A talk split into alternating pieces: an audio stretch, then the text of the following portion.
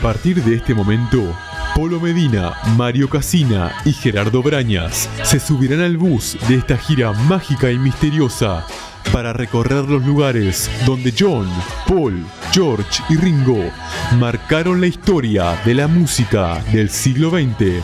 Súbite con ellos porque ya comienza Helter Skelter, tu programa Beatle por excelencia. I'm Ringo and I play the drums. Uh, well, I'm Paul and I play the uh, bass. I'm George and I play a guitar.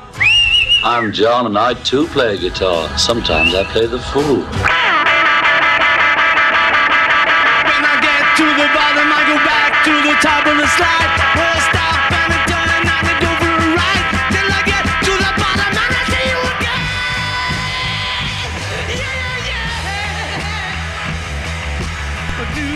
Buenos días, buen domingo para todos. Acá estamos con Helter Skelter, un programa sobre la historia cronológicamente contada de los Beatles.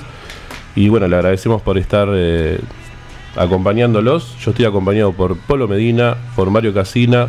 Feliz día, chicos. Feliz día del niño para usted, Feliz Braña. día de la Feliz niñez. Feliz día de la niñez es ahora. Muy bien, bueno, acompañados acá por un, ex- un amigo que ahora va- vamos a hablar con él dentro de un ratito, domingo 14 de agosto, acá en FM La Ley en el 10 pun- 106.7 de tu dial.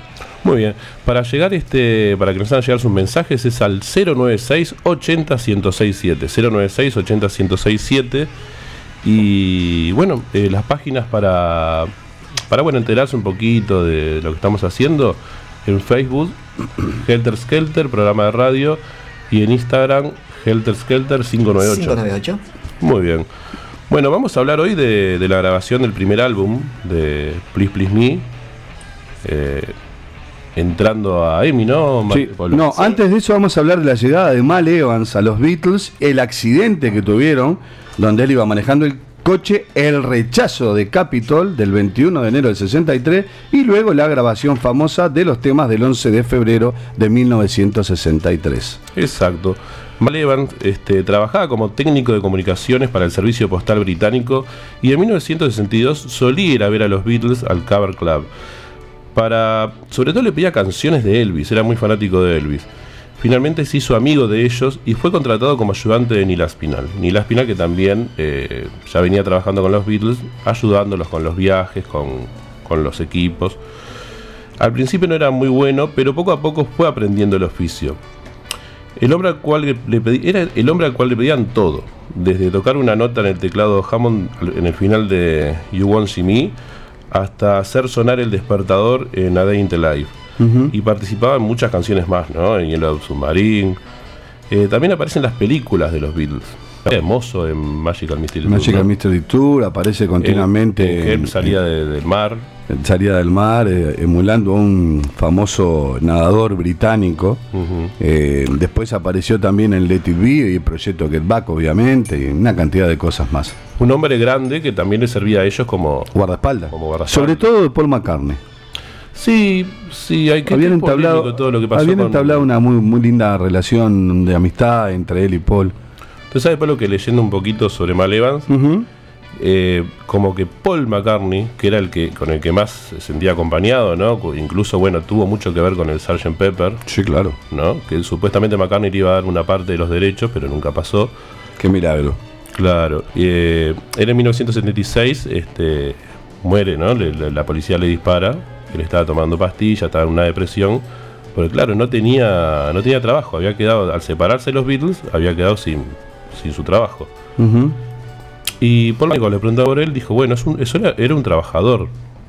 Trabajaba para nosotros, como, como que no había una... una que pero bueno, Esos ninguneos raros. pero que es una buena presentación porque es parte del núcleo de los cuatro, ¿no? Junto con Neil, él es el que también estaba en el estudio y era el hombre que estaba para todo.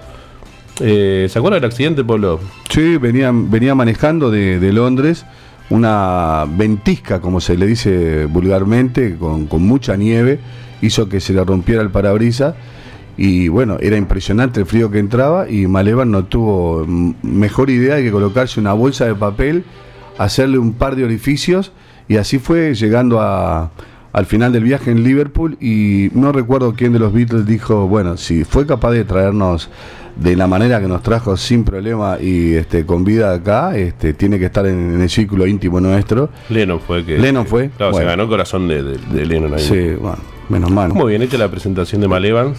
Queda Hablamos ya del accidente. Queda el señor Casina que nos empieza a contar qué pasó con el rechazo de Capitol Records hacia los Beatles. Bueno, eh, no, resulta que mm, Brian, entusiasmado con con el éxito que había tenido eh, Lot Me Do y Please Please Me, habló con Capitol, que Capitol es la filial eh, eh, de, EMI en Estados, Unidos, y le dijo para lanzar los, los simples, ¿no? Y para lanzar el futuro disco. Y Capitol le dijo que no, que no, no eran un grupo conocido en, conocido en Estados Unidos y que no lo iban a, lanzar, que ni siquiera podían pronunciarlo. Entonces se le ofreció a un sello independiente de Chicago llamado BJ Records y eh, este, obvio que el sello aceptó rápido porque este, estaba en quiebra. Y bueno, a los pocos meses, cuando eh, los Beatles entraron a, o este, llegaron a Estados Unidos con a One of Your Capitol le reclamó a BJ todos esos discos que no había podido publicar, que eran los, los primeros discos. Y este, porque tenía los, derechos, de los derechos de los Beatles. Bueno, está, después de una disputa ilegal, legal, eh, Capitol eh, lo ganó. Y más allá que BJ haya hecho algún dinero con los primeros discos de los Beatles, dio quiebra en 1966. También hay que decir que eh, se lanzaron algunos discos por la filial de BJ Record, que era este, Tully y una muy pequeña eh, casa discográfica llamada Swan, Records, que lanzó She Loves You.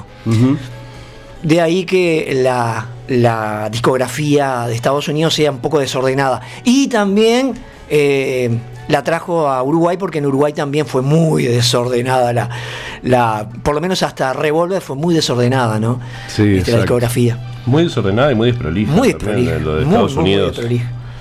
Este, bueno, vamos a empezar con, cronológicamente con las grabaciones de los temas del álbum Please Please Me. Entramos al estudio, ¿eh? Lennon dijo que There's a Place es un intento de escribir una canción al estilo Motto. Según Paul McCartney, la frase del título de la canción se originó en There's a Place for Use, del álbum de la banda sonora de la película de West Side Story. ¿La tiene la película, Polo? Sí, sí cómo no. La letra de la canción se relaciona con la capacidad del cantante para superar su soledad retirándose al refugio de su mente. Nos pasa a todos, ¿no? Que a veces tenemos que refugiarnos en, nuestra mente. Esta canción ha recibido una respuesta favorable por parte de varios críticos musicales. Algunos críticos admiran sus armonías y reconocen que las letras exhibían una profundidad que era demasiado madura para, para las estrellas pop de, de ese momento. En lo personal es una canción de las que más me gusta. y siempre que se le pregunta, por ejemplo, a un músico que lo tenemos cerca, ¿no? En, Argentina, a Charlie García, ¿cuál es su canción favorita? Esta es, la que la que nombra. There's a Place. Ahí está. Bueno, muy bien. Este, Mario, usted me cuénteme algo de There's a Place. Muy bien. Usted que sabe tanto. Al ingresar al estudio 2 de EMI el 11 de febrero, The Beatles decidieron grabar primero una canción recién escrita, There's a Place. Comenzando a las 10 de la mañana, la primera toma estaba completa y con todos los matices exactos ya en su lugar, excepto por el riff de armónica. George Harrison tocó lo que conocemos como el riff de armónica como su parte principal de guitarra. La voz de Paul se grabó más fuerte que la de John. Dado que todas las voces se grabaron en la misma pista, esto consideró que la toma no se podía utilizar. Con respecto a las partes vocales, Paul relata, ambos la cantamos. Yo tomé la armonía alta, John tomó la armonía o melodías más bajas. Esto fue bueno porque no tuvimos que decidir realmente dónde estaba la melodía hasta más tarde cuando, aburridamente, tuve que escribirlo para la partitura. La toma 2 corrigió estos dos elementos y fue un repaso completo de la canción. Antes de que comenzara la quinta toma, la cinta atrapó a George Harrison practicando su riff de guitarra que se tocó en octavas tal como lo había hecho con Please Please Me. También escuchamos a John instruir a Paul sobre cómo mantener un buen ritmo durante su línea a capela. John le explica a Paul, tienes que pensar el ritmo. If you count, if you go there, it works better if you're doing it on the beat somehow. You know, think the beat in your head. One, two, three. Sin embargo, el propio Paul detiene la toma después de unos segundos porque George volvió a retrasarse en su riff de guitarra. La toma 6 eh, también estuvo completa, casi impecable. La toma 7 comenzó bien, pero George Martin la detuvo después de que George Harrison volviera a retrasarse con su riff. La toma 8 también estuvo completa, pero con problemas de batería de Ringo. La toma 9 quedó completa, pero las armonías más altas de Paul fueron un poco temblorosas. Esto y una falla de guitarra muy notable en el verso final los hizo intentarlo todo una vez más. Resultó que la toma 10 fue casi perfecta y, dado que ya eran las 23 y 30 y había mucho en la agenda ese día, consideraron que esta toma era la mejor. Sin embargo, alrededor de las 16:15 se tomó la decisión de volver a la canción para mejorarla. Se decidió que John debería sobregrabar tres riffs de armónica para la canción. Estos se tocaron usando las notas exactas que George Harrison tocó originalmente para su riff de guitarra. Se hicieron tres intentos, quedando la toma 13 que en definitiva es la que se escucha en la versión final de la canción.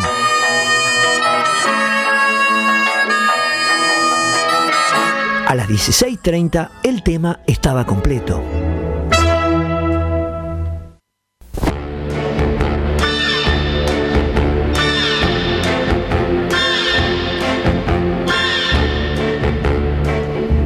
Muy bien. qué lindo informe, Casina. y lo, lo, que vamos a escuchar, no, por favor, lo que vamos a escuchar ahora es la toma número 4 de There's a Place.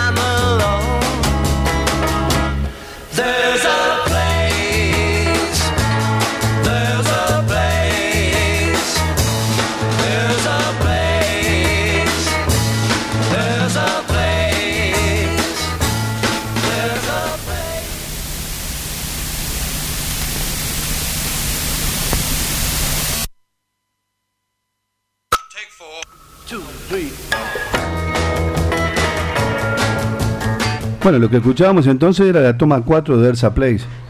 Bueno, Polo, te quiero contar que si tenés una urgencia a nivel odontológico, llamá a Den White al 092-352-503. 092-352-503.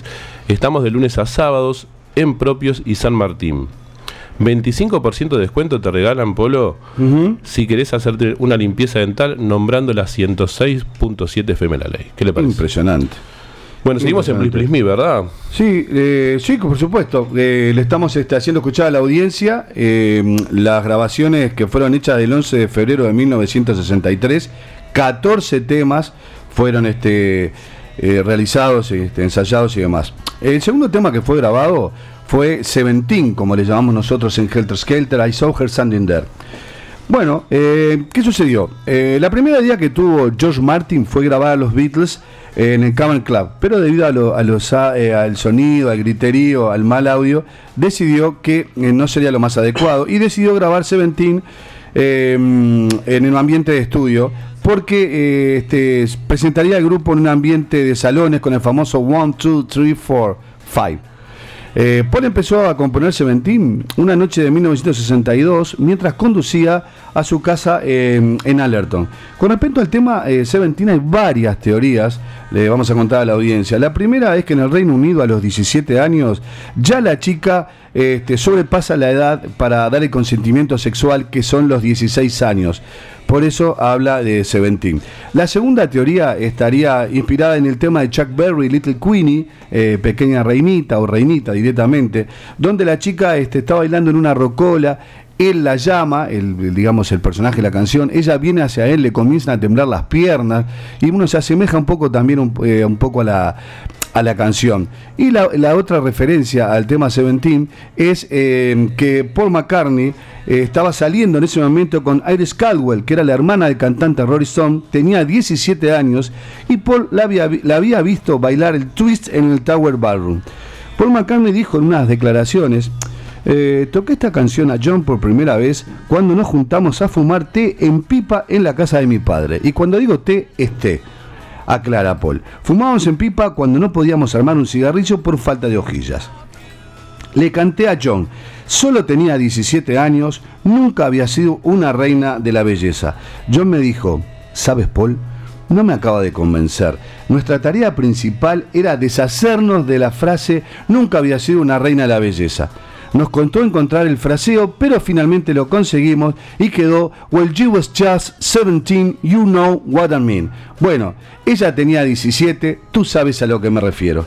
Una de las cosas lindas de este tema es que, que está la foto de cuando Lennon y McCartney uh -huh. la estaban la estaban escribiendo formando nuevamente ¿no? uh -huh. en un cuaderno de notas de, de, la, de la, escuela digamos de, de, Paul ahí bueno lo que vamos a escuchar este después del informe de Mario son las tomas 8 y 9 de Seventeen. Casina como usted quiera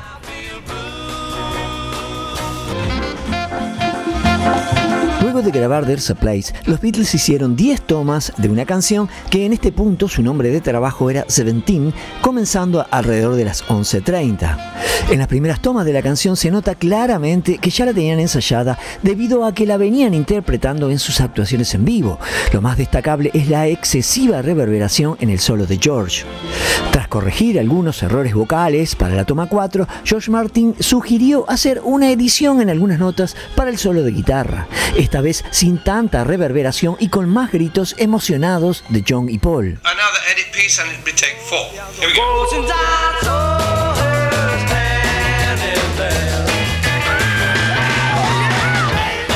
Habiendo abandonado esta idea, se tomó la decisión de comenzar la canción de nuevo desde cero. Para la toma 6, Paul sigue entendiendo mal la letra y le dice a Norman Smith, quien detuvo la canción, sí, pero quiero decir, es demasiado rápida de todos modos.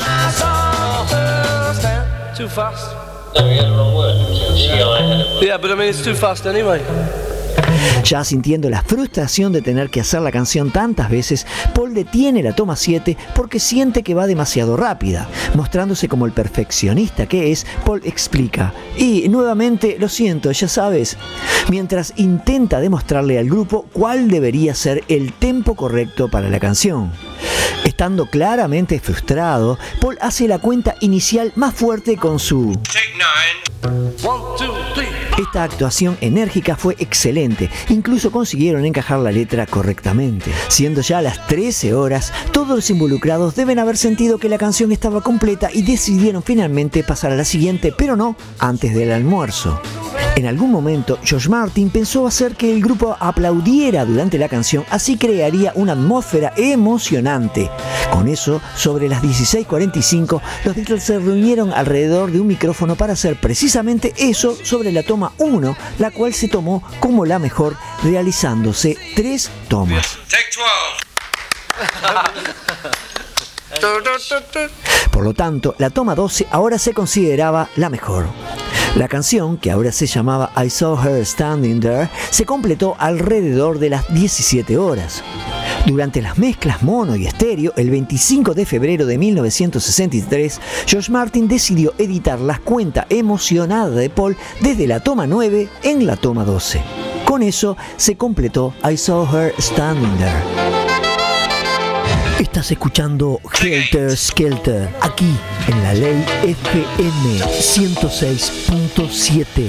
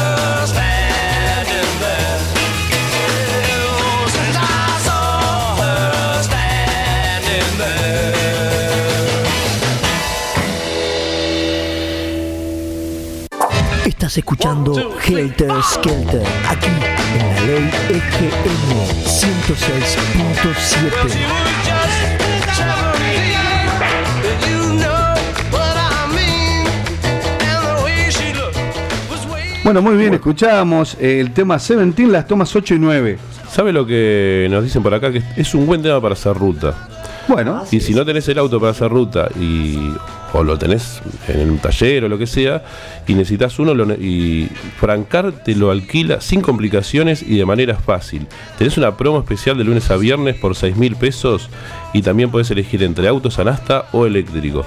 Llama al 094 414 157. Francar 094 414 157. ¿Qué le me parece? dice? Muy bien. Eh, es impresionante la atención que, que tiene.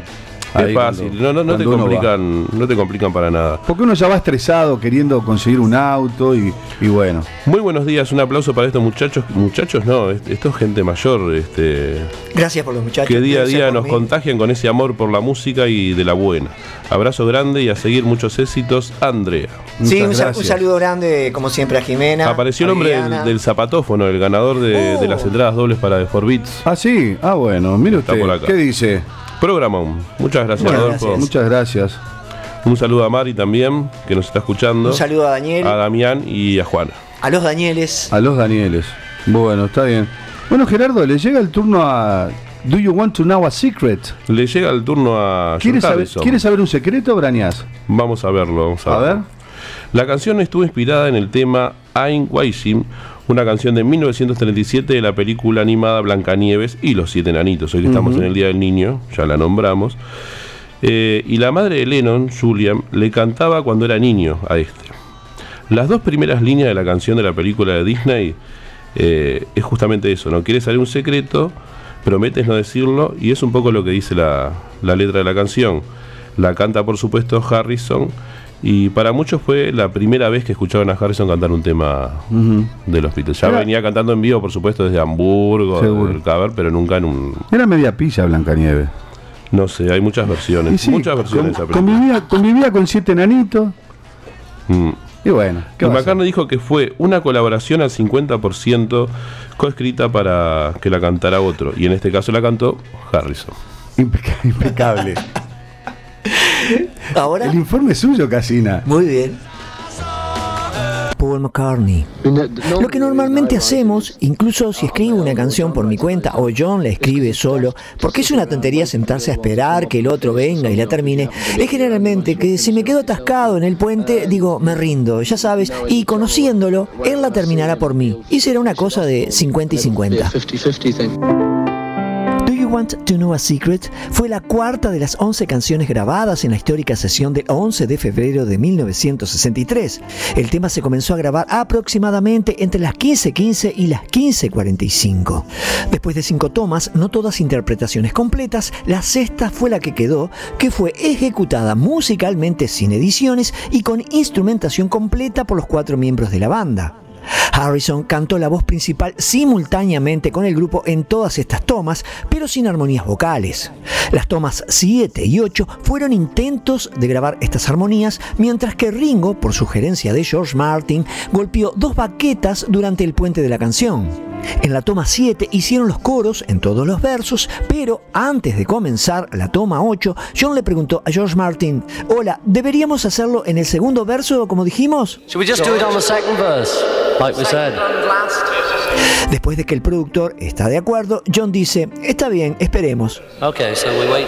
Ahora, con los coros que comienzan en el segundo verso, esta toma se convierte en la que se va a mezclar para el álbum.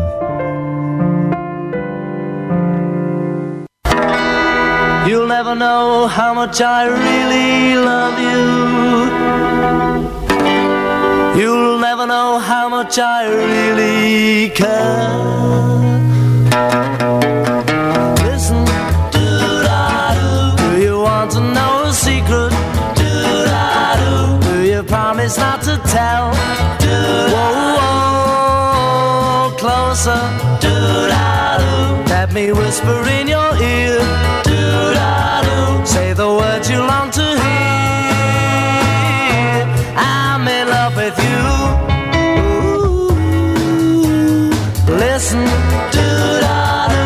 Do you want to know a secret? Do-da-do. Do you promise not to tell? Whoa, whoa, closer.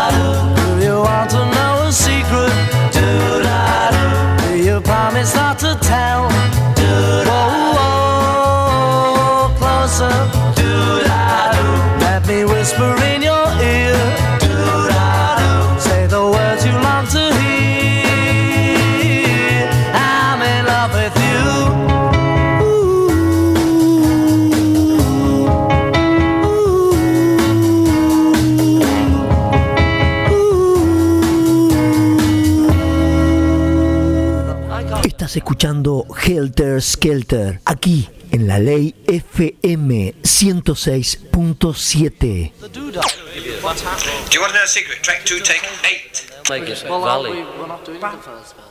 Should we just do it on the second verse, like we said?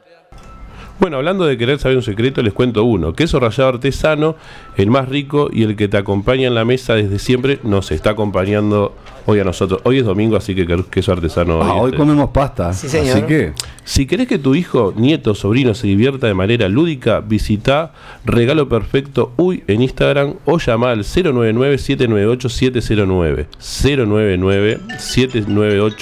099-798-709. Saca a tus hijos un poquito de lo que es la electrónica, el sí, play y todas esas cosas. Sí, La- señor. La, naturaleza, el y aire. si quieren comer helados, vayan a Joggen Fruits en el local 29 del Mercado Agrícola, ahí enfrente a la Plaza de Comidas, con helados artesanales de yogur y batidos frutales. ¿Cómo se ve que no los paga cuando va, eh?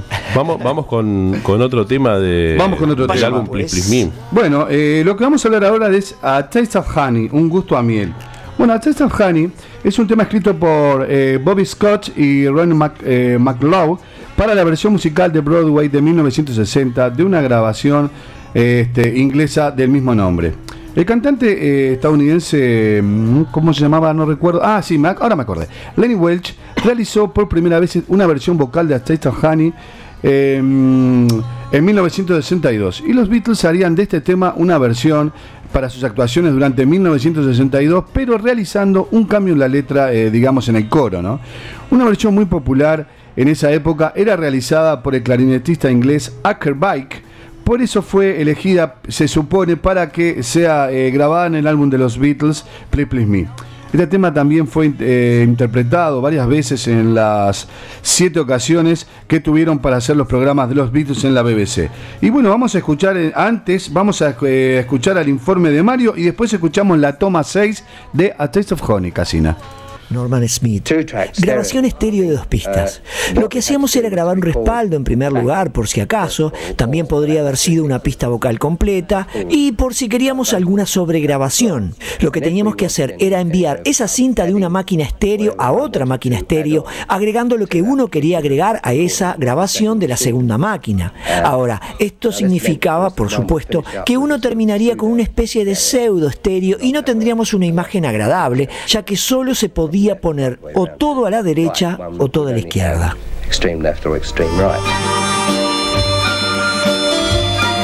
Cuando comenzó la sesión de la tarde en el estudio 2 a las 14.30, A Taste of Honey fue la primera canción grabada. Se registraron cinco tomas de la canción con The Beatles, todos tocando sus instrumentos habituales en vivo simultáneamente con la voz principal y los coros. La quinta toma fue considerada temporalmente como la mejor. Después que la siguiente canción, Do You Want to Know a Secret, se consideró completa, la atención se centró nuevamente en A Taste of Honey. Aproximadamente a las 15.45 McCartney realizó dos sobregrabaciones para doblar la pista de su voz principal. Este efecto consistía en superponer una interpretación idéntica sobre otra, creando un sonido más completo al no poder realizar la segunda interpretación en perfecta sincronización con la primera. McCartney recibió instrucciones de George Martin de doble pista de su voz en dos lugares cada vez que se producía el puente de la canción. La sobregrabación del primer puente se convirtió en la toma 6 y el segundo puente en la toma 7, que luego se consideró la toma final completando la canción.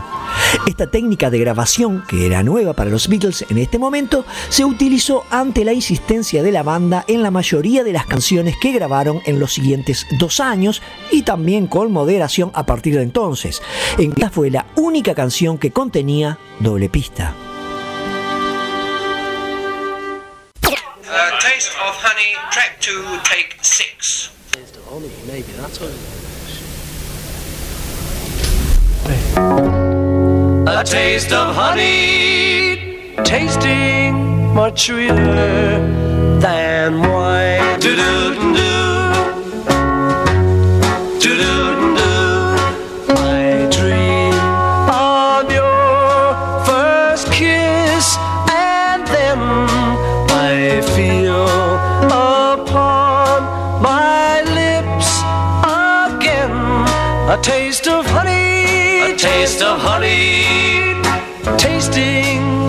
sweeter than wine.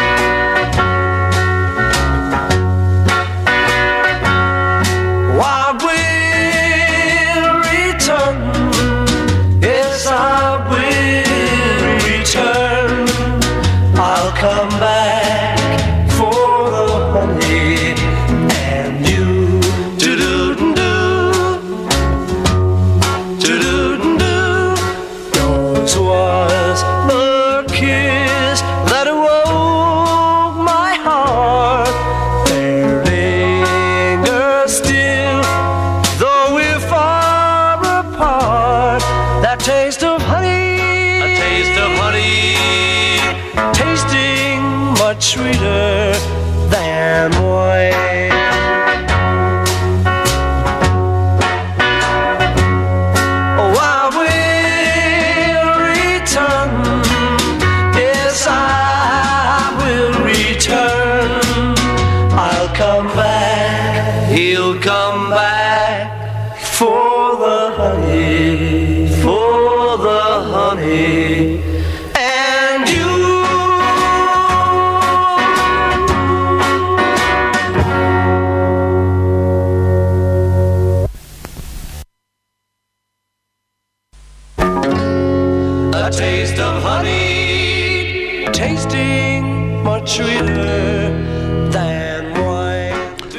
Bueno, muy buenos días, feliz de compartir la mañana con ustedes. Excelente programa, mucho ex- muchos éxitos. Eh, no tengo el nombre. No, no tengo, pongan el nombre al final porque Ah, no. Sí, no sabemos de quién Sí, mira, muchas gracias a Mario por el saludo. No sortean hoy entradas para The 4 Beats. Eh, The 4 Beats que va a estar el 9, 9 de septiembre, en la sala Nelly Coitinho. en Sodre. La mejor banda, pero capaz que si para el fin hay, de ¿eh? semana, tenemos que hablar con la banda, capaz que para el fin de semana que viene puede Sí, haber alguna. capaz que puede haber algo, sí. Eh, bueno, les quiero decir que nos acompaña también JM Yeso, construcción en seco, steel framing, eh, colocación de pisos flotantes, herrería y muchas cosas más que te pueden solucionar. JM Yesos los podés llamar al 096-201-970, 096-201-970. Está también en el Instagram y Facebook. Con- contratando el trabajo de JM Yeso y nombrando la 106.7 FM La Ley, te regalan 10 litros de pintura. Opa. ¿Está? Impecable. Una canción de que para mí es una de las más lindas de este álbum es Misery. Es una canción que, bueno, eh, coescrita entre John Lennon y, y McCartney. Y según Lennon fue una canción más de John que una de Paul. Pero Paul, por supuesto, dice que no está de acuerdo Qué milagro. en eso. En 1963, una versión lanzada por Kenny Lynch eh, de Misery fue la primera canción de los Beatles en ser versionada por otro, en ser, en realidad, en ser grabada por otro artista. Esta canción se le iban a dar a Ellen Shapiro, ¿se acuerda? Ellen Shapiro, claro. que era muy amiga de los Beatles y ya había tenido éxitos desde muy chica, pero el productor de ella no la quiso esta canción. No, la verdad que fue Sí, una la desilusión para los Beatles, la la rechazó. Y yo pienso que después se tiene que haber un poquito arrepentido de, de esto, ¿no? Eh, McCartney comentó, la llamamos Misery, pero no es tan triste como parece. Tiene un buen ritmo y creemos que Helen habría hecho un buen trabajo con ella. Sin embargo, este, la, consideraron, la, la consideraron inadecuada. Vamos a compartirla y vean la voz de Lennon acá que es impresionante. El informe de Mario primero.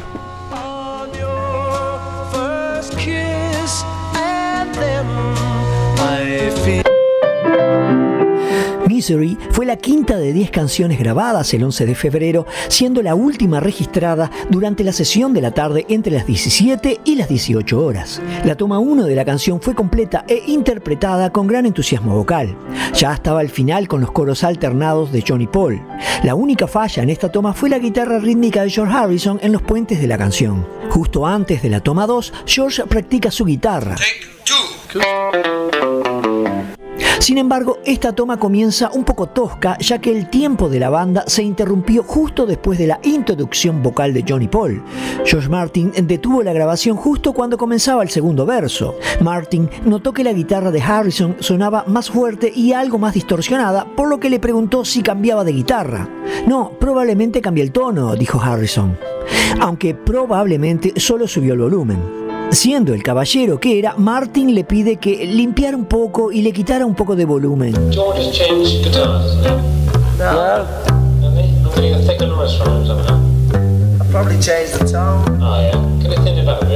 Y luego estuvieron listos para intentarlo de nuevo. En la toma 3, justo después que comenzara el primer verso, John se olvidó de cambiar los acordes de la guitarra y en la toma 4, John cantó mal un par de frases.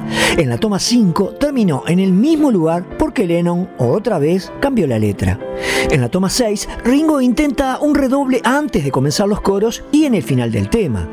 Sin embargo, George Martin debe haberles dado instrucciones para simplificar el arreglo, indicándole a Ringo que toque un ritmo de batería de cuatro cuartos durante toda la canción. Estos cambios se implementaron en la toma 7. Probablemente fue en este punto que George Martin decidió que él mismo agregaría una sobregrabación de piano en una fecha posterior para reemplazar la ejecución de guitarra de Harrison, que se le pidió que no tocara debido a que no podía acertar con el tiempo. La toma 8 se interrumpió justo cuando comenzó el primer verso debido a que John arruinó la letra. Has dicho las palabras equivocadas, señala Paul a John. La toma 9 era una versión completa y se marcó como la mejor en este momento. Ahora, Misery se consideró completa en lo que respecta a la actuación de los Beatles. El 20 de febrero de 1963 en el estudio 1 fue la fecha que eligió George Martin para hacer sus sobregrabaciones de piano en Misery, sobre una edición de la primera mitad de la toma 7 y la segunda mitad de la toma 9. Con esto quedó finalizada la canción.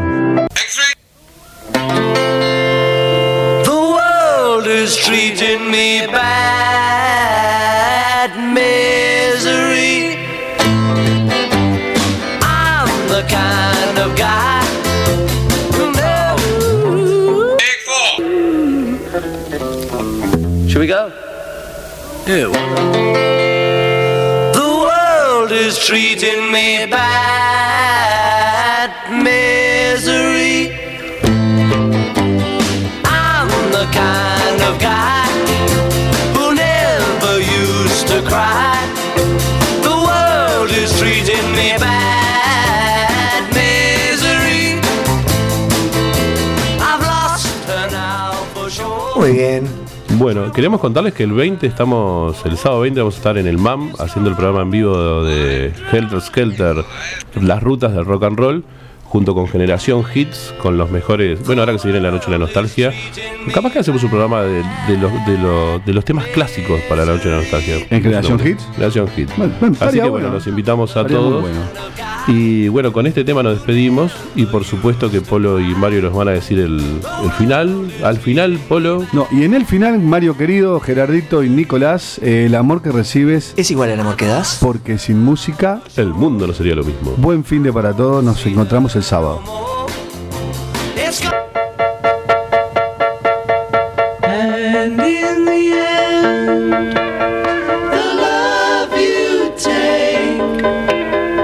Y en el final, el amor que recibes es igual al amor que das. Por eso te esperamos el próximo domingo a partir de la hora 10, aquí en FM La Ley, en la 106.7 de tu dial, porque la vida sin música no sería lo mismo.